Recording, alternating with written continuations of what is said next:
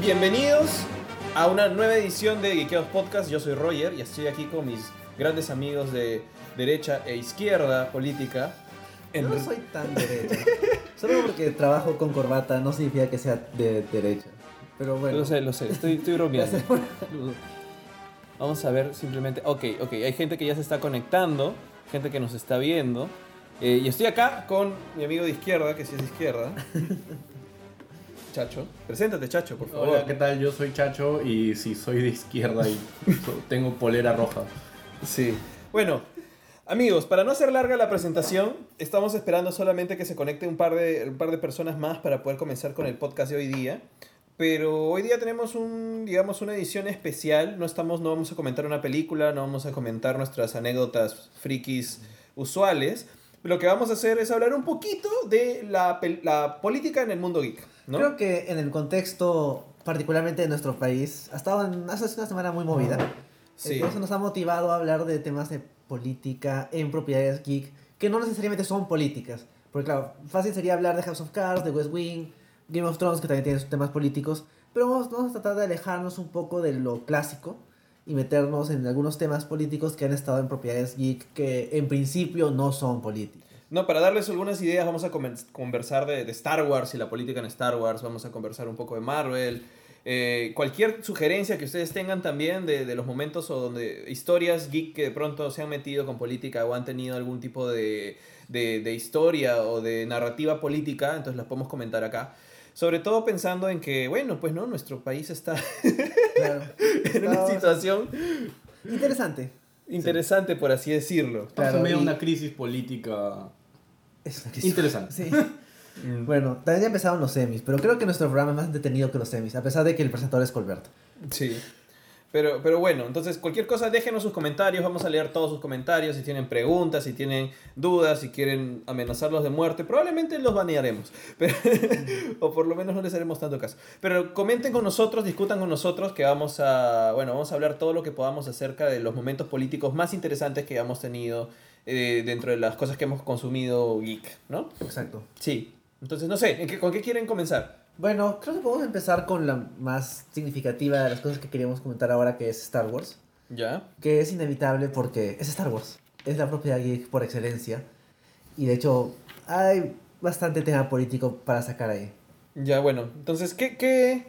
Yo recuerdo, o sea, de hecho creo que el panfleto, no me acuerdo quién sacó un videito de Star Wars, justamente, creo que el momento político de las precuelas, comencemos con las precuelas, pues, para... Bueno. Ya, Bueno. para agotarlo de una vez, agotarlo de una vez.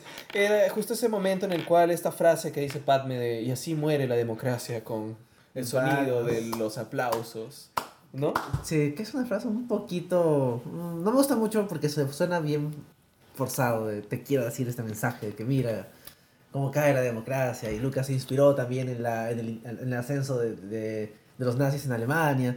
O sea, no es muy sutil, pero o sea, es claro el mensaje. O sea, la gente celebra que este tipo se está a- a- a- atribuyendo todas las funciones y todo el mundo lo aplaude. Que además fue, un- fue una frase que se utilizó bastante cuando George Bush le declara la guerra a Afganistán después del atentado del 11 de septiembre. Y el, y el Parlamento estadounidense vota que se vaya a la guerra. O sea, tiene ahí un paralelo entre la política estadounidense y se puede aplicar a muchos aspectos de, de lo que viene sucediendo también en Estados Unidos ahora con Donald Trump, ¿no? Pero, pero ya después podemos hablar de Trump y ahora volvemos a Star Wars. Sí, o sea, para hablar un poco de Star Wars, en realidad eh, metía las precuelas no tanto por, por este momento del Parlamento, sino que eh, creo que uno de los grandes errores de las precuelas es que tuviera demasiado, Uno de muchos. uno de muchos errores, que tuviera demasiado justamente una trama política, ¿no? Desde que ves el, el opening crawl de la amenaza fantasma y comienzas a decir que hubo problemas en las negociaciones de la Federación de Comercio, que nunca te dejan claro por qué, qué es la Federación de Comercio. Claro. ¿Qué es la Federación de Comercio? Es una caricatura racista. Sí, eran, eran comerciantes. Sí. Pero la cosa es que, eh, más, más allá de eso, eh, el- esa trama política no, no termina de funcionar en, en ningún momento dentro de, de estas precuelas de Star Wars. O sea, hay demasiada conversación de, de qué hacemos con la Federación de Comercio y luego hay estos separatistas y que no, y que nosotros somos... Hay mucha política, hay tanta burocracia que es como la SUNAT. De verdad, hay tanta burocracia en, en la política de Star Wars de las precuelas que de verdad te hace extrañar el imperio. El imperio era efectivo. De hecho, eso es un tema bien interesante que se está explotando más ahorita con el nuevo canon.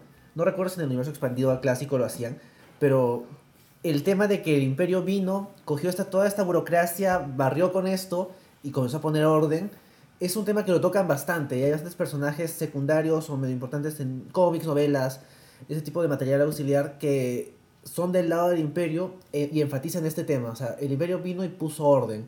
La democracia de la república, de la vieja república, era una burocracia, era lenta, torpe, los senadores eran inútiles. Pero también por otro lado, el imperio no es que viene y pone orden y todo funciona eficientemente, sino que el imperio también te lo muestran como masivamente corrupto. Igualmente, por- por- antes de A New Hope había un senado todavía. Y te, pues, te pintan el senado como que son un montón de inútiles, tan inútiles como eran antes. Solo que ahora hay un tipo, un hombre fuerte que pone un poco de orden. Pero ahora siguen habiendo senadores que están ahí negociando sus tratos, tratando de ganar algún terreno chiquito de la- del espacio diminuto que el emperador les da de poder. Claro. O sea, el, el tema de la política... Bueno, ¿tú quieres decir algo además de, de esto? Que estamos rajando de, de la, de lo inefectiva que era la democracia. la O sea, hay, hay- hay- no, no, es imposible defen- defender las precuelas y es imposible Ah, no. defender al, al, al Senado Galáctico. O sea, de hecho, este sistema, este, este extraño sistema eh, de, de, de gobierno, digamos, eh, no, no era para nada efectivo, para comenzar, porque su- ma- la mayoría de acuerdos o, tra- o resoluciones que se debatían y se aprobaban no eran vinculantes para la mayoría de planetas, porque justamente el sistema de comercio eh, crea un sistema paralelo de, de gobierno, de sistemas que no están alineados con, con la República, y que eso, de, de esto algo se ve en, en Clone Wars. Voy a, voy a poner dibujitos ya de lo que hablas. Ok. Sigue hablando. Entonces, eh, es un gobierno además que tiene como, como base fundacional eh, esta búsqueda de la paz y el bienestar de todos, que es al final lo que buscan los Jedis. Claro. Eh, que al final son como que los guardianes, no sé si de la democracia o, o del orden en esta república. Sí, más o menos. Pero es, es un poco extraño, ¿no? De terminar de entender cuál es el alcance de, de, de- de- estos senadores que debatían en un gran lugar, un gran domo en Coruscant, mientras al otro lado estaban en medio de una guerra, estaban haciendo un montón de, de complots y estaban buscando acabar justamente con este sistema que de alguna forma también era, era oligárquico, eh, completamente no sé si hasta cierto punto autoritario, porque en Clone Wars también, que es lo último que he estado viendo de Star Wars ahora, se ve bastante que la gente que llega a estos puestos del Senado es gente que así viene de, de- de familias eh, tradicionales y con poder de planetas. eh, Claro. ¿no? Realmente la representación que uno esperaría eh, en, un, en un- un espacio, ¿no? O sea, sería como el Congreso de ahora, o sea, que Por ejemplo, tenemos en justo- cualquier lugar. O sea, Roger pone la foto de tres senadores. Y en el caso de Padme, o sea, ella fue reina, lo pasa a ser senadora. En el caso de Jar Jar, es este, un complot inútil, que lo han puesto porque les caía bien a los Jedis. Porque para vender muñequitos. Y para de muñequitos. Y en el caso El de Organa. representante de los Gangan que lo odiaban. No sí, Es- Y Organa es el, el, el consorte de la reina de Alderaan. O sea, es súper nepotista. Todo. Sí. O sea, de hecho, que menciones, digamos, este sistema que estaba alineado con lo que vendría a ser la fuerza de los Jedi, que estos eran los, los guardianes de la paz, los cascos azules de la ONU, pero ni siquiera tan así, porque eran predicadores de una religión, o sea, no era un estado laico finalmente. Era un estado que por más de que tuviera esta, esta sensación de democracia. Hola, Cristian. Cristian nos saluda, dice, hola, ¿qué tal? ¿Cómo estás? Gracias por conectarte con nosotros.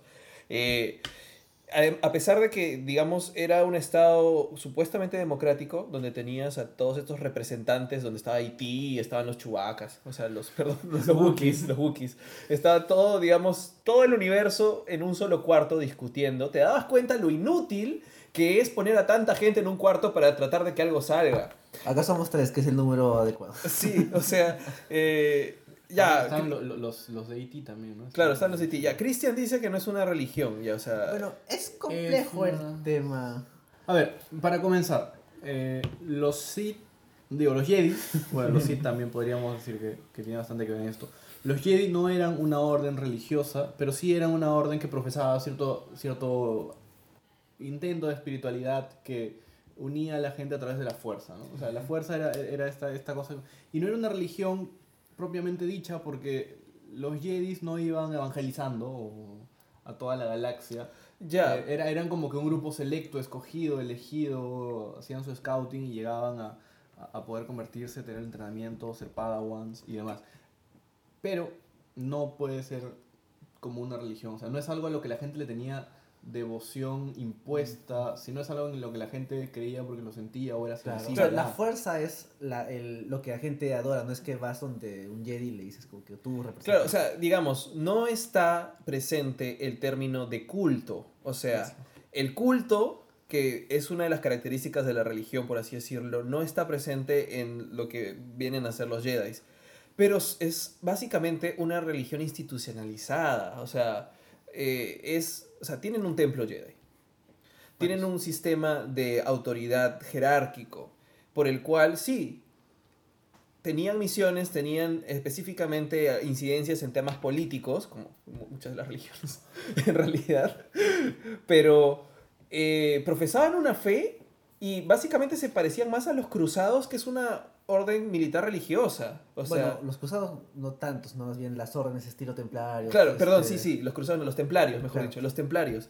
Entonces, tenían reliquias, o sea, eso son los, son los Eso- templarios. Eso, es- eso sí tiene, tiene sentido. O sea, no es que ellos sean la autoridad religiosa, porque hay otras, otros diversos fes relacionadas a la fuerza, pero ellos son como que los tipos que van y pelean en nombre de esa creencia que es la fuerza. Porque al final de cuentas, lo está, el discurso que dicen es que están tratando de hacerlo porque son defensores de la paz, que es además lo que predica su religión, bueno, la palabra otra vez vuelve a salir, sus creencias, ¿no? O sea, eh, a pesar de que sabemos por universo expandido y todo lo demás que detrás de, de las decisiones de los maestros Jedi y todos hay, hay básicamente intereses políticos. Y lo cual nos lleva a un punto muy importante de las precuelas, que al final la orden Sith estaba al servicio del Senado. Mm, sí, pues. Las dos, en realidad, o sea, el Senado controlaba, bueno, el Senado era controlado por los Sith y a su vez los Jedi eran La orden Jedi, la manipulados orden por... Jedi. Sí. No sé, no- los Jedi no importan, los Sith son más chéveres, por eso los confundo. Pero no, claro, o sea, a ver, la Orden Jedi seguía, eh, o eran, por ejemplo, cuando comienza la película, eh, Qui-Gon Jinn y Obi-Wan van a, van, a- van, van a Naboo porque han sido enviados por el Senado para eh, poder este, est- restablecer la paz, llegar a un acuerdo con el, la Federación de Comercio. O sea, es como que no era una orden completamente independiente. No, O pues, sea, tener independencia en cuanto a lo que, lo, lo que tenía que ver con su fe, su creencia, pero no con su acción, eh, digamos, político-militar. Claro. Que es luego lo que vemos en Clone Wars, de que ellos- el Senado es el que decide a dónde mandan tropas con los generales Jedis. sí. Es una cosa así bien de eh, dependencia de del, del Estado, o sea, bueno, del Estado, o de lo que era el Estado en la, en la galaxia, que era también ya una, una, una cosa bien extraña, ¿no? ¿Cómo Ya. creas una forma de gobierno en sistemas tan, ta- tan Diversos. distintos y diversos que tienen su propia forma de gobierno y de representación? Claro, por ejemplo, hay planetas que son controlados por los Huts. Y eso es como que tierra de nadie, entonces el Senado no interviene, se lava las manos. Y hay planetas que están más organizados, más bonitos, estilo Naboo, donde tienen su sistema de monarquía democrática. Ujú. Que son, o sea, es una combinación tan extraña y porque cómo es que al final se ponen de acuerdo en todos tener un Senado y juntarlos y a ver qué, qué decir. Y, y al final lo que te demuestra el desenlace del Senado es que todo era parte de un juego político mucho más grande de, de- de una mente maestra y que al final lo que buscaban varios senadores no era el bienestar ni de su gente, sino al final qué beneficios le caían a cada uno, ¿no? Sí. No era un sistema eh, realmente pensado para la gente porque la gente ni siquiera lo entendían. Tomaban decisiones o buscaban tomar decisiones que afecten más a sus sistemas o a sus planetas o a no perder cierto tipo de privilegios que a este, ver más la idea de, bueno, que se entiende bien común, que es el fin supremo del Estado, ¿no? Claro, entonces nos quedamos, nos- es evidente que la vieja república tenía un montón de problemas. Sí. Y luego llega Palpatine y corta eso. Disolver, dice No, no lo disuelve en el episodio 3, de hecho se disuelve off-screen en... Pero el episodio toma el 4. poder. Más bien es como, es como decir, disuelvo, no, no es disuelvo el Congreso. Sería más bien, eh, todos estos poderes me los voy a atribuir más directamente para poder tener acción y no pasar por tantos filtros burocráticos, que es lo que demora demasiado. ¿No? Demasiado la acción. Sí. Porque, bueno, sí, al final el material auxiliar te dice que existe el Senado, pero que es medio inútil, no hace nada en particular. Y además, pero también tiene esta otra cara de la moneda que el Senado es bien light, o sea, ustedes hacen sus cosas, yo me desentiendo, pero luego llega un momento en que llega al imperio y comienza a meterse más, porque hay en este libro Traun, que es acerca del almirante Traun, este villano del universo expandido y que sale ahora en el, el nuevo canon en este Rebels, que una parte de la temática es, aparte de la historia de Traun, es acerca de la historia de una gobernadora de un planeta, del planeta donde se desarrolla Rebels, de Lotal, y su origen, su historia de origen es que viene del imperio y le dice, bueno, este, vamos a nacionalizar la, la empresa de tu familia. Y básicamente expropian la empresa de su familia y le quitan su, su empresa. Y es ahí que sale como que, bueno, en realidad hay un trato bajo la mesa y al final ella prefiere que se lo quede el imperio que se lo quede su competencia. Pero está esta idea de que el imperio es más intervencionista y se mete en los negocios de la gente. Man, ya. Ya. Bueno, pero pasamos entonces a, a otro. ¿Cómo? No, no, no, sigamos la Bueno, es-. Sí. sí. bueno, es me- a ver, ya. Solamente para terminar ya y correr en el tiempo con Star Wars. Viene el Imperio, el Imperio termina organizándose políticamente. eh, todo el poder lo aglutina el Emperador y eh, Darth Vader, que tenía más un cargo militar que un cargo político, porque vemos ahí como este Grand Moff Tarkin era uno que sí tenía un cargo de representación política. Político y militar. Claro, político-militar, eh, al cual obviamente eh, Darth Vader le, le- le debía cierto respeto. Claro, de hecho, en el episodio 4 Vader no tenía un cargo. Es recién en el episodio 5 en que le asignan su Star Destroyer y todo eso. Y en el cómic de Darth Vader te muestra más o menos cómo es ese proceso de, de finalmente le dan su, su, su nave. Pues. Claro, sí, sí, sí, es... O sea, hay hay bastante que, que ver ahí porque, claro, tampoco es que Darth Vader haya sido el, el representante, digamos, o el que tenía el mayor poder político en la, en, en- en la galaxia. Antes de... Claro, eh, y bueno, al final ya sabemos lo que pasa, ¿no? Destruyen el imperio, el imperio se reagrupa, se, con- se transforma en la, en la First Order Sí. Y vuelven a instaurar una república. Una república inútil. Sí, porque al parecer es lo... Es lo, es lo bueno, al parecer es el, es el único sistema que conocen, ¿no? De, de, gobierno, ¿no? O sea, es, es, un, es una cosa muy idealista, ¿no? Creer que aglutinar a todas las galaxias, digamos, a todos los sistemas que comprenden esta galaxia donde sucede Star Wars, en una forma de gobierno común eh, va a ser una solución a, a todos los problemas, ¿no? Y al parecer vemos que no funciona y que es fácil destruir Claro. si tienes una, un planeta lanzarrayos O gigante. sea, de hecho, es Sí. uno de los problemas del centralismo, ¿no? O sea, nos estamos poniendo un poco, este, Un poco locales. locales. Pero sí, o sea, cuando tienes todo tu gobierno y todo tu aparato, digamos, de, de gobierno en un solo punto y quieres controlar masas expandidas de gente o tantos planetas, realmente estás poniendo todas tus vulnerabilidades en un punto también Sí. y no vas a tener alcance realmente para poder generar beneficios a todo. De, hecho, uno de, los, uno de los discursos que, una de las series en realidad de ciencia ficción que, que abordan un poco el tema de taquito, pero me parece increíble, es por ejemplo Farfly, que iba a sacarlo por acá. Porque no sé si está bien que, que mencione Farfly con Star Wars. Pero bueno, lo que pasa es que igual había una capital y más bien eh, utilizan toda la, la digamos, el, el estilo de western, porque mientras más cerca estés a la capital, más urbanizado estás, son planetas con más verde. Que Mientras hecho, más estás en la así periferia. también es en Star Wars, porque Claro. el, son varios rims. Por ejemplo, Tatooine está en el Outer Rim. Y más, más, más aún lejos está, este, por ejemplo, Star Killer Base está casi ya en, los, en las regiones desconocidas. Claro. Entonces, a medida que te vas acercando, hay, hay planetas como Alderan o Corelia o, o Cor- Coruscant, que está casi en el centro, que son planetas más desarrollados, más urbanos, por ponerlo de alguna forma. Y te vas alejando y te vas yendo a planetas más pobres, más sencillos, más este, de gente no tan civilizada como lo considera el, el Parlamento Galáctico, como por ejemplo los Wookiees, que son o sea, más primitivos Por así decirlo, aunque sus naves eran bien chéveres. y son muy buenas en Sí. según me comenta Chacho. Sí, ya. El, el tema entonces es este. Nada, en realidad no sé si algo más de Star Wars, porque creo que hay que comentar Eh, Sí, sí, de. sí, sí. Antes, antes de pasar al tema, yo, si es que quieren ahondar en esto de, de- de cómo funcionaba la República Galáctica antes de la caída del Senado y la toma de poder de Palpatine, pueden googlear eh, o pueden buscar en, en una revista española que se llama Jot Down eh, y buscar, hay un artículo muy bueno desarrollado sobre por qué debía caer la República Galáctica y habla de todos estos temas que hemos visto, ¿no? La tutelación de los Jedis, de la democracia y de, y de cómo es que no funcionaba en medio de, de tanto burócrata esta confederación de planetas que ll- llamaban el, el Senado Galáctico. Y hay algo que por aquí que quería mencionar que se me perdió en el camino.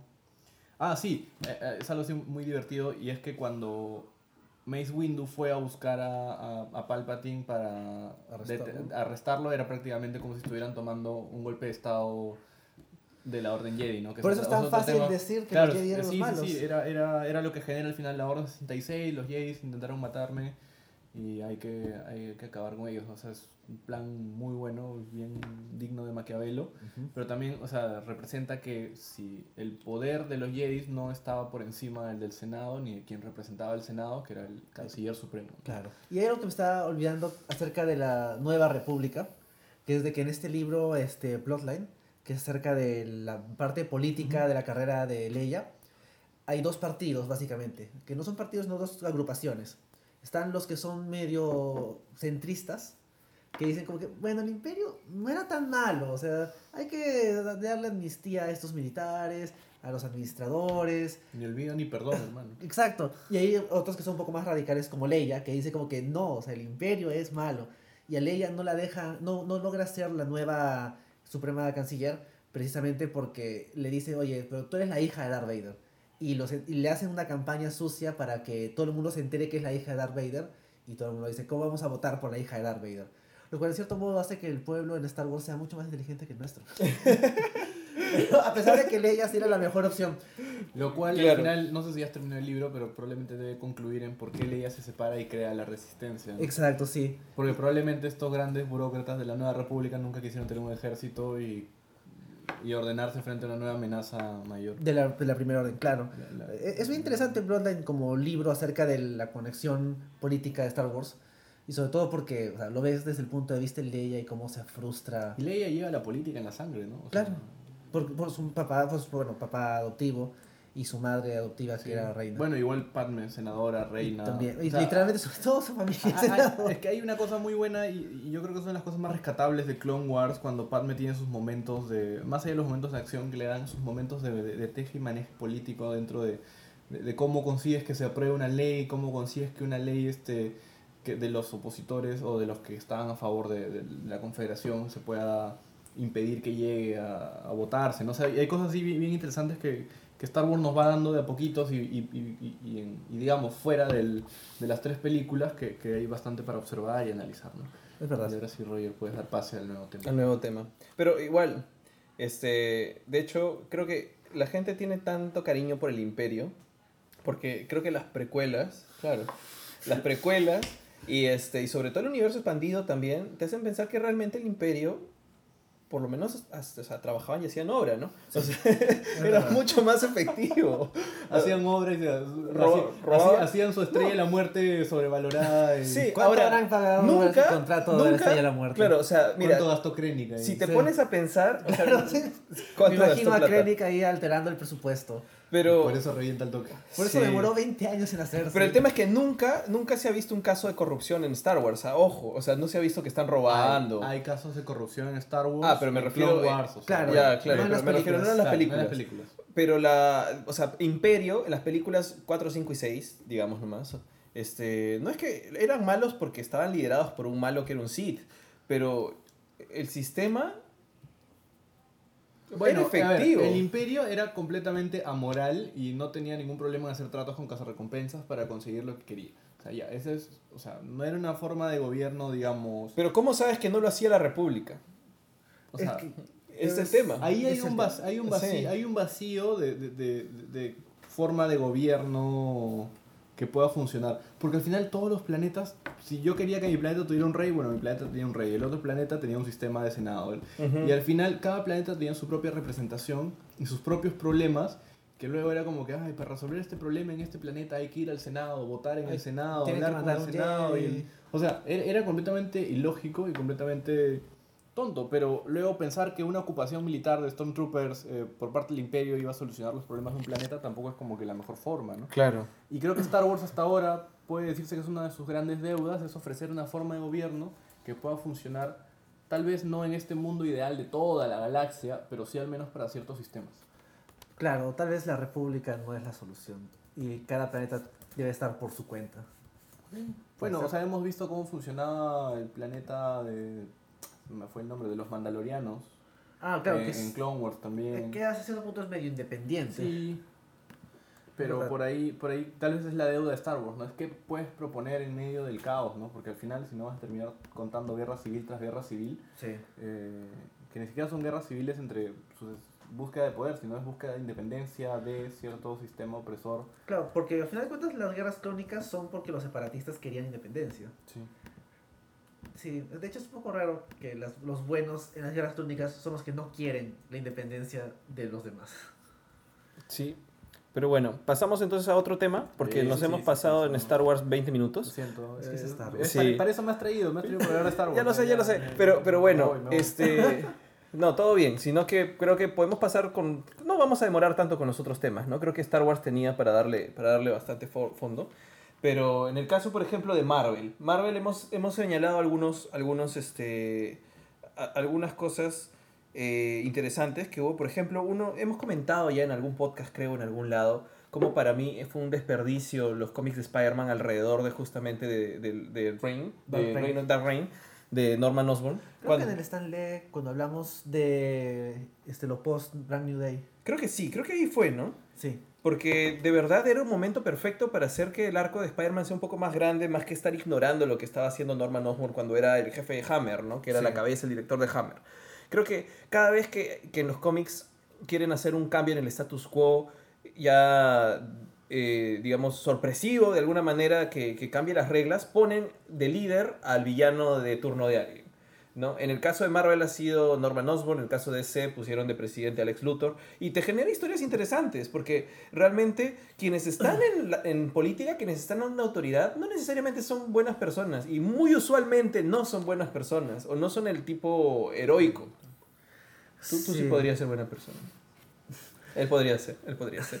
O sea, ¿no? lo de Osborn es bien interesante porque en contraste con lo que pasa en DC, que lo comentamos en un ratito, no es que Osborn llegue a ser elegido, no es que él se haya puesto a sí mismo intencionalmente en la situación que lo permite tener tanto poder. O sea, eventualmente sí, sí manipula un poco las cosas, pero es una cuestión bastante casual, que es de que Osborn es el que finalmente mata a la reina de los Scrolls durante el evento de Secret Invasion y queda grabado para el público porque se transmite en vivo a Norman Osborn salvando al planeta.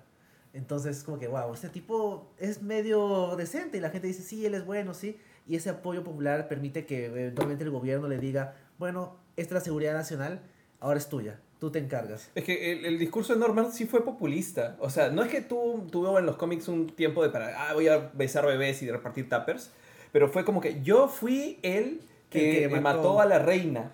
O sea, no importa toda la gente que luchó, no importa. Él es el que dio el golpe de gracia y el que se atrevió a hacer las cosas, fue la mano dura, ¿no? Sí, es verdad. Él es el que terminó salvando a la gente del Secret Invasion. Sí. Entonces fue, se agarró del discurso del el héroe, yo soy el héroe de la mano dura, el que puede hacerlo, y este y, y por eso en realidad consolidó su poder en ese, de esa forma, ¿no? O sea, fue muy rápido. Tú no has leído esa parte, ¿no, Chichito? O sea, yo Creo me, sí. yo, yo, ¿Tú te yo, me spoileo y leo resúmenes de Wikipedia. Claro. Pero, o sea, a Sí. ver, es que lo, que lo que lo que mencionaban ustedes dos era algo muy sencillo. O sea, buscas un líder carismático que pueda al final darle a la gente lo, lo que quiere. ¿no? O sea, la gente quiere protección, quiere seguridad. eh, Donald Trump Están dispuestos a renunciar a su propia libertad para sentirse más seguros. est- están dispuestos a aceptar que cualquier persona que pueda tener un gesto, digamos, sobresaliente, no vamos a decir heroico, porque a ver, al final Norman no lo hizo porque buscaba liberar al planeta, lo hizo porque sabía que le convenía completamente esto para limpiar su imagen, Claro. como buen político. Claro. Eh, Y pero, o sea, ne- necesitas, necesitas ese tipo de cosas de, de, de- Pero- de, que la gente al final te, te reconozca como un, Sí. con cierto liderazgo para ah, limpiar tus culpas y hacer tus cochinadas por lo bajo. Pero lo chévere de todo esto es que finalmente el discurso de quien está en el liderazgo termina a ser yo soy más de lo mismo, o sea, yo soy como tú, voy a mantener las cosas bien y se apoya en la xenofobia o el, el de alguna manera el odio a lo extraño, o sea, termina siendo 1984 otra vez, en donde odiaban a los otros países que el gobierno les decía. En este caso, con Norman, por ejemplo, odiaban a los aliens que habían venido y él es el que había salvado a la gente de la invasión alienígena y tenían esta desconfianza de que cualquiera podría haber sido un Skrull y él es el que mata a la reina. Entonces es como que tu hermano, la gente que está ahí al costado, podría ser tu enemigo, pero este pata me da seguridad. ¿No? O sea, porque yo quiero ser América para los americanos. Pero es, es que es un Es eso. discurso completamente actual, es un discurso Sí. que nunca se ha ido, es un discurso de segregación, de, de, de buscar crear una división entre ustedes y nosotros, porque al final eh, es lo que buscaban. O sea, ya sí, o sea, los Skrulls podrían ser cualquiera, pero te habla también de fragmentación social, de desconfianza entre, entre la otra persona, entre, ah, mira, si él tiene ciertos rasgos, puede ser Skrull, entonces hay que discriminarlo. Hay que, Es verde. Es Es verde, verde. sí, es verde, es un Skrull. Pero eso hace que, por ejemplo, eh, tal vez conectando con lo que, lo que viene después, por ejemplo, la, el ideal de, del Capitán América ha cambiado por lo largo de varios, varios personajes a lo largo del tiempo, ¿no? O sea, este Capitán América que en su origen es superario y, este, y es el emblema del, del sueño americano, aunque él es... Asteroides. Esteroides. Ah, sí, son esteroides. un chicatero. Pero eh, el, el tema es que, por ejemplo, el, el tipo de rechazo que había al- a, a Capitán América Falcon, ¿no? O sea, Eso es un tema bien interesante Sí. porque o sea, hay varias cosas ahí. Porque una vez que muere el Capitán América original, alguien tiene que asumir el rol y termina asumiéndolo Bucky. Que es un buen personaje, pero su Capitán América no representa mucho. Es un buen personaje asumiendo el rol del Capitán América. Pero tiene esta historia que se llama Dos Américas, en la que Bucky y Falcon se enfrentan al Capitán América de los 50 que era un tipo que había sido medio trastornado por todos los experimentos que le hicieron y que había vuelto a ponerse el traje Capitán América y que ahora diri- dirigía una de estas milicias que hay en Estados Unidos, que básicamente es un montón de tipos con barba y armas, y que básicamente son terroristas, terroristas americanos. Y hubo bastante controversia en su momento porque hay una secuencia en que están los tipos, los, los gente que protesta a favor de esta, de esta milicia, con carteles que eran muy parecidos a las cosas que salía, con las que salía la gente durante la época de Obama para criticarlo a él, que era obviamente esos grupos de derecha racista que se oponían a todo lo que hacía el presidente por razones obvias. ujú. Y esta, o sea, esta historia es muy buena porque te contrasta a un Capitán América que no, no representa muchos ideales más allá del concepto de redención y todo eso, contra un Capitán América que representa a la América súper conservadora que había en ese momento. Y ahora la siguiente evolución de ese Capitán América de los 50 ligeramente fascista pasa a ser el Capitán América Hydra, que es el que hemos visto en Secret Empire durante este año, Claro. que es literalmente un Capitán América nazi. Y bueno, Secret Empire acabó la, semana pasada, entonces no quisiera entrar en mucho detalle acerca de cómo termina. De hecho, es una historia muy mala, es terrible, no la lean. Pero hay una, hay una idea muy buena que tiene, y que es la idea, que es justamente lo que le criticaban. O sea, ahorita el contexto americano te muestra que hay muchos nazis en Estados Unidos. Y poner al Capitán América como un nazi es como que decirles, mira, acá está tu héroe. Lo cual es cierto modo es un argumento más o menos válido, a pesar de que todo el cómic te lo muestra como un villano. Pero ahí lo que me gusta que, que hace el, el cómic es que, y que es una cosa que me fastidia un poco de las críticas, es de que Estados Unidos es un país muy malo, o sea, ha hecho cosas terribles. Y, hay un- y el Capitán América Steve Rogers es un Capitán América aspiracional, y el Capitán este, Falcon también es un Capitán América aspiracional y muy, muy centrado en el contexto actual. Pero el Capitán América nazi también representa bastante de lo más oscuro de Estados Unidos. Y es, o sea, o sea, los gringos tienen que reconocer de que en este contexto tal vez no sea el momento más apropiado de mostrarte este Capitán América. Pero tal vez resulta el más apropiado para el momento. A mí me encantó bastante lo que hicieron con Captain America Falcon. Porque, o sea, a ver, en su primer número nomás salió esto donde había gente protestando contra, el- contra Falcon como Capitán América Exacto. porque él, eh, se- él decía que la gente justamente crea estas divisiones entre, entre latinos, este, af- afrodescendientes y el resto de White America, porque los- esta gente protestaba y diciendo que el Capitán América ya no los representa, o sea, eran estos carteles del Capitán América, Capitán Not America. Claro, give back the shield. Claro, o sea, es, Hashtag. es- es que, es que en serio, o sea, Claro. y es un contexto social muy particular en el que comienzas a tener movimientos sociales como Black Lives Matter, donde, o sea, tienes un Capitán América eh, de color, en un momento en el que la población afrodescendiente está comenzando a sufrir violencia policial en Estados Unidos, y donde comienzan otra vez a aparecerse estos discursos de odio, esto todavía es pre-Donald Trump, pero, Es o sea, verdad. ya- pero, pero ahí estaba, o sea, Ahí estaba Ahí estaba. ¿Y ¿sí? por qué me das un Capitán América que no es gringo? Es Literalmente era lo que la gente decía y lo reflejan dentro del mismo cómic donde tiene que combatir a esta gente que en la frontera cazaba eh, migrantes ilegales. Exacto, sí, y les hacían experimentos y ahí sale el nuevo Sí. Falcon. Es que Donald Trump es la puntita del, de- del barrito, o sea, al final de cuentas eh, el país entero se muere en racismo, o sea, Sí. el racismo es una enfermedad que está ni siquiera solo en Estados Unidos, pero para ellos es un problema bien, bien feo, ¿no? Claro, y también lo Es- interesante de Falcon es que o sea, Steve Rogers nunca te va a decir, bueno, yo creo que la gente tiene derecho a un acce- al acceso al sistema de salud gratuito. O sea, Steve Rogers es idealista, pero no es un tipo de políticas públicas. ¿Por qué no? Pues no tiene que serlo. Pero hay un número en que Falcon básicamente se pone a hablar y dice, o sea, yo creo estas cosas, que son cosas puntuales Claro, es el, públicas. el número uno. El primer El número número, uno, cuando habla en la conferencia de prensa con la gente ahí este, reclamándole... Claro, y justamente el backlash contra él inicia porque él se atreve a decir, yo creo en estas cosas puntuales que se tienen que hacer en el país. Y la gente dice, ¿cómo cómo va a hablar Capitán América de política? Dedícate Claro. a, a pegarte a los nazis. Exacto, es lo que es es completamente extraño porque igual ya sea Steve Rogers o sea este Sam Wilson, el Capitán América es un agente político, o sea, solamente para mencionar así de, de pasada, ¿no? Lo vemos con el tema de Civil War, el tema de las libertades y, y, y obviamente combate, su combate contra el fascismo histórico, ¿no? O sea, es un combate también de ideologías políticas, ¿no? Sí.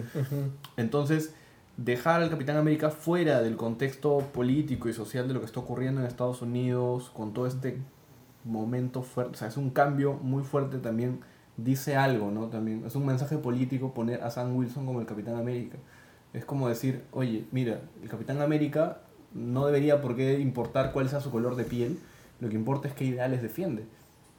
Y yo creo que igual Sam Wilson, que además como, ac- como acompañante del Capitán América, defienden los mismos ideales eh, en muchos aspectos, solo que con, un, con una llegada a la gente más cercana. Sam Wilson sale de, de la gente. Claro, y de hecho el trabajo original de Sam Wilson, bueno, hubo una época en que lo usaron como proxeneta, pero también tra- trabajó como organizador comunitario, o sea, trabajaba con la gente. En cambio, Steve Rogers, mm, bueno, era muy joven al momento en que se convierte en- Siempre ha sido un soldado. Claro, siempre ha sido un Claro. soldado. Es muy distinto ese rol. Sí. Sí, bueno, eh, pasando de repente a DC, eh, yo, yo no he leído mucho de- del tema de- del ex Luthor, pero he visto las versiones animadas, la película, en donde también es presidente. Me pareció alucinante cuando, cuando vi que iba a ser presidente hace más de, de seis 15 años. ¿10 años? ¿Diez Eso fue hace años? tiempo. Porque Hace fue- tiempo, ¿no? De hecho, de, lo interesante, como estábamos comentando hace un rato con... 2005, con- 2004, 2000 algo fue, 12 2004. años. Un montón de tiempo ha sido. Sí. Wow, Ahora, qué rápido pasa el tiempo. Como decías, o sea, eh, la gente quiere estos líderes que los ve haciendo cosas buenas, heroicas, todo eso. Y en el caso de Luthor, su impulso para él ser el presidente de Estados Unidos es justamente cuando hay este terremoto en Gotham y se destruye todo. Ah, es cierto. Cuando el gobierno dijo, bueno, Gotham es tierra de nadie, yo me lavo las manos, Luthor es el que viene a dar la ayuda humanitaria. Entonces él se pinta como este benefactor del pueblo, voy a salvar Ciudad Gótica, y al final lo hace. O sea, creo que Batman investiga y se da cuenta que hay unos tratos sucios ahí, pero finalmente la gente cree que Luthor es un héroe. Y por eso termina siendo presidente. Claro. Y que es una cosa que, pa- para darle algo de contexto, ¿no? estamos en una situación en el mundo donde tenemos a líderes elegidos bajo sistemas democráticos que terminan ejerciendo figuras autoritarias y casi dictatoriales. ¿no? O sea, el caso de Donald Trump de querer separar América, Turquía, cerrando medios de comunicación, eh, y, y todos estos países europeos donde la gente quiere vetar a los migrantes y a los refugiados. O sea, Sí, pues. e- Eso, eso, lo peor es que en algún momento es el acto heroico que la gente ve, ¿no? El- para ellos el acto heroico es cerrar, cerrar las fronteras para que sean solamente para nosotros y no para, para el resto. Que y el ex Luthor, bueno, corrupto, eh, ¿qué más? Este... Carismático también. Carismático, no, sí, claro, o sea, mi- mira la foto que has puesto, o sea, una Sí. foto así perfecta de campaña, pero ¿qué es en el fondo el ex Luthor? O sea, lo Ese hemos visto... Villano más corrupto que puede haber. Sí, es, un Donald Trump, ¿no? Un empresario. Sí. eh, Bueno, Luthor es inteligente. política. Bueno, eh, Luthor sí es inteligente y sí es carismático. O sea, Donald Trump es. Tiene- Donald Trump tiene pelo puesto. sí. bueno. Luthor es honesto, no tiene pelo. Claro. Pero tenía pelo naranja, Lucina. También tenía naranja. Sí, es verdad. Antes de que Superman se lo quite. Sí. Sí, o sea, de hecho, parte de todo este discurso interesante, a mí siempre me ha parecido interesante, es el hecho de los villanos más pajas son aquellos que tienen inmunidad diplomática. Por eso me gustaba Doctor Doom, el Doom de los cómics, no el Doom de las películas de Asco. Porque de verdad, son muy malos, podrían ser muy villanescos, hacer las tramas más, más, más feas del mundo, pero lo, si lo hacen dentro de la ley, o por lo menos oficialmente dentro de la ley, y el héroe no puede probar que esa persona ha hecho esas cosas, es un villano súper poderoso, porque el héroe no va, si es un héroe de verdad y no un antihéroe, no va a cruzar la línea del asesinato. O sea, no va a ir y no va a matar a Castañeda, no va a matar a Fujimori. ¿no? O a cualquier gobernante latinoamericano. Cualquiera. O- No van a ir y van a dispararle a Donald Trump. Wolverine sí lo haría. Pero no sé, No, no Spider-Man lo haría, lo haría. lo haría triste. Sí. Pero Sí. ahí hay algo bien interesante que es cuando en el original Secret Empire, cuando Capitán América se da cuenta que la cabeza de esta organización es Nixon. Mm. Bueno, Nixon ya, ya de por sí tenía una imagen bastante manchada. Pero, o sea, se da cuenta de que la cabeza de esta organización criminal es el presidente de Estados Unidos. Él no lo mata, bueno, se suicida. En, este, en el universo Marvel, Ni- Nixon se suicidó. Pero en este caso, Capitán América simplemente se termina decepcionando de todo, del sistema. Y es ahí que deja de ser Capitán América y se vuelve este, nómada. Nómada. Claro, pero o sea, es incapaz de llegar, de cruzar esa línea, de decir, ya yo te mato a ti. Y simple- como- es- simplemente es como que ya no puedo más. O sea, si voy a jugar así, entonces, Claro. ¿cómo puedo seguir haciendo mi trabajo? Y y es ahí que de pronto me parece muy, muy paja todas esas historias que se crean a- a- alrededor de este tipo de personaje o de villano político, porque obliga al héroe a encontrar una, una vía muy distinta a agarrarse de puños para tratar de vencerlo. Por eso la primera temporada de Daredevil es tan paja, porque no se trata de ir y pegarle al Kingpin, se trata de ir y ver cómo haces para frenar toda la maquinaria política, eh, urbana, de mafias que está haciendo funcionar alrededor de él y se vuelve por la misma cre- la- los principios y creencias del héroe imposible de vencer si no es por una parte mental, o sea, hay una guerra ahí de evidencia, de una guerra de pesquisa, de, de abogados, bueno. Make, make Hell's Kitchen great Great again. Sí. En, en para de o sea, cuando Luthor era presidente, o sea, no es como que de pronto si, si Superman iba y le daba un puñete, estaba infringiendo la ley, básicamente. es el presidente de los Estados Unidos. ¿no? Igual con Norman Osborn, por eso digo, súper desaprovechado tener a Peter lejos de toda esta trama. Claro, el único que va y dice, ya yo te voy a matar, Norman Osborn, es Hawkeye. Claro, no tiene... No tiene, no tiene nada que. Peter es su... Es su ya, Bueno, bueno. y Punisher, pero ahí este, Daken lo parte en pedacitos. Sí. Pero es súper, súper interesante cuando tienes ese- esos momentos para los héroes, ¿no? Sí. No sé si hay algo más de, de, de, de cómics. De repente, bueno, no hemos mencionado mucho de, de Civil War. Que, es creo que es, o sea, es el caso más claro, pero tal vez es un poquito más ajeno, porque es, es político, pero no es acerca de las figuras de autoridad, sino más bien de los héroes, cómo reaccionan ante una política Claro. antihéroes. Sí. En todo caso, para ustedes, ¿cuáles serían los villanos peruanos? Creo De que la los- respuesta es... no, ya sé, pero me refiero a No, ponerles mira, o sea, nombre, o sea, ponerles ¿sabes qué es nombre. lo peor que en la región yo creo que los peruanos se quedan chicos. Sí, O sea, pues nosotros tenemos villanos por todas partes, cierto. qué bestia. en México También. la situación con Enrique Peña Nieto es fatal. En Sí. Colombia tiene un expresidente que se niega a los intentos de paz. Está ahí eh, metiéndole cabe al Sí. proceso. eh, no sé. Bueno, en Brasil eh, tienen un Brasil- montón de problemas. Brasil tiene un montón de. O sea, nosotros somos como que el spin-off de lo de Brasil, pero el spin-off Claro. más secundario. Sí. Sí, sí, sí, bueno, Argentina que vive en crisis tras crisis y, y, y al final, claro, el que sale después de una crisis es el que también tiene algo de ahí que, Ujú. que ver, no sé, es una región muy extraña, pero Sí, bueno, en realidad el contexto que en, en que vivimos, tú lo has dicho hace un rato, o sea, la xenofobia, el odio, el racismo está por todas partes. Sí, pero y, bueno. y al final estamos en un contexto de desconfianza del sistema político. Porque, Mm. al final- porque eso es lo que hay, hay desconfianza de un sistema político, del sistema de partidos, del sistema de representación, donde al final, ¿quién te representa? ¿no? Creo que es también al final, a uno a veces lo representan más los personajes de ficción que, que, que- que los personajes del mundo real, porque tienen los ideales por los cuales uno sí eh, se la jugaría, ¿no? Como-. Sí, es pues. una cosa así bien, bien, bien extraña y, y complicada de, o sea, ahorita mismo en Perú eh, nadie lo va a decir este, abiertamente, pero sí estamos en una crisis de política sin gobernabilidad, un partido de gobierno sin representación y, y- y ¿qué haces? Si el presidente no quiere cerrar el Congreso porque Claro. le da miedo, ¿qué haces? Y que pones a un conservador. de vuelta. Pero bueno, este, nos quedamos deprimidos al final del programa. Pero nos pueden hacer preguntas y nos podemos comenzar a divertir con sus preguntas. Podemos, este, bueno, saludamos a Cristian, a Tirso, a Charo y a Luen que nos han escuchado, nos han dejado mensajes, gracias por seguirnos.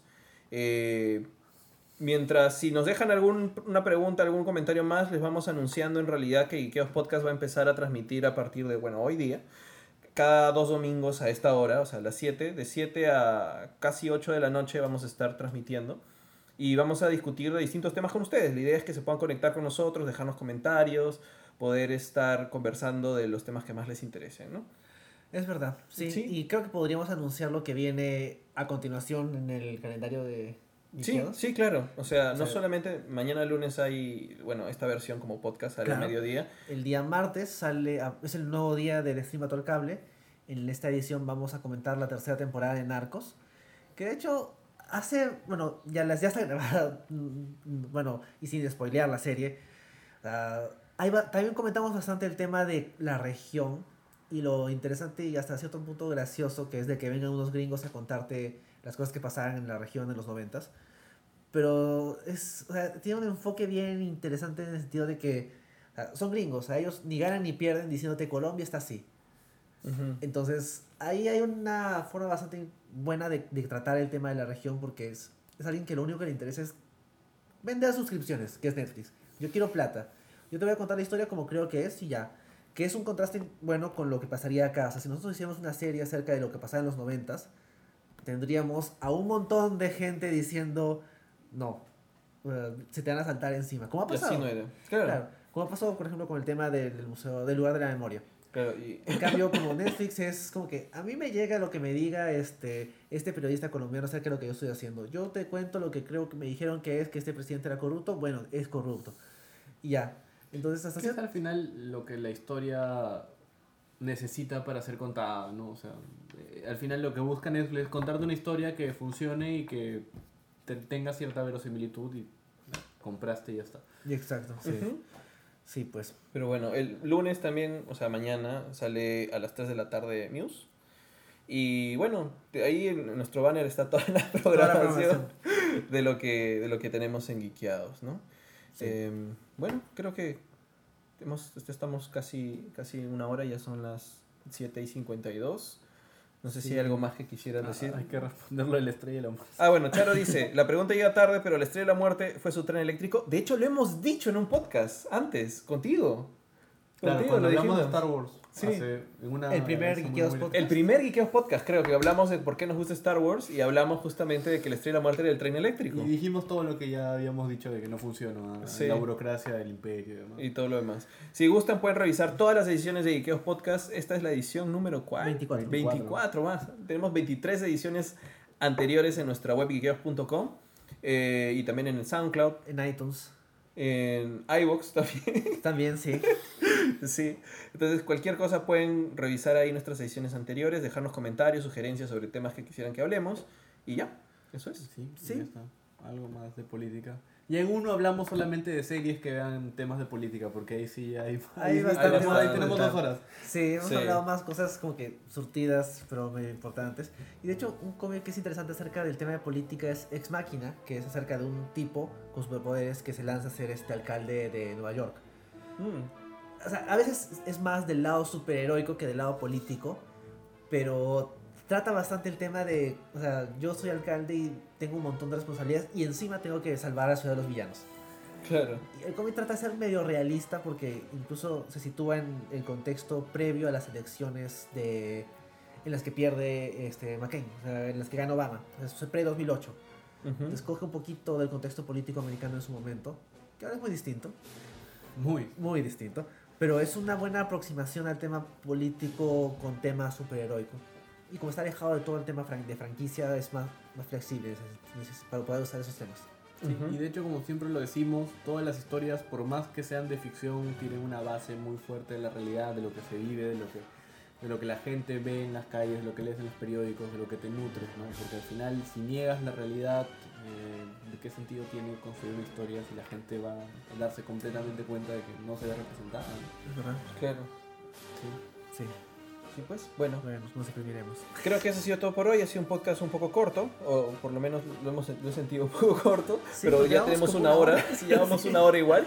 Ha pasado Pero, rápido. pero bueno, cualquier cosa ya saben, nos encuentran en geekeos.com, en nuestras redes sociales, tanto Facebook, Twitter, Instagram, SoundCloud, eh, iVoox y mil más. Y por ahí tendremos alguna más que no nos hemos dado cuenta. Sí, y cualquier cosa ya estamos conversando, ¿no? Mm, Sí. Me despido. Gracias, chao. Chao. No, es que como es un Es un espejo poco medio complicado raro. lo de las manos, sí. Pero bueno, Adiós. adiós. Volveré. Chao.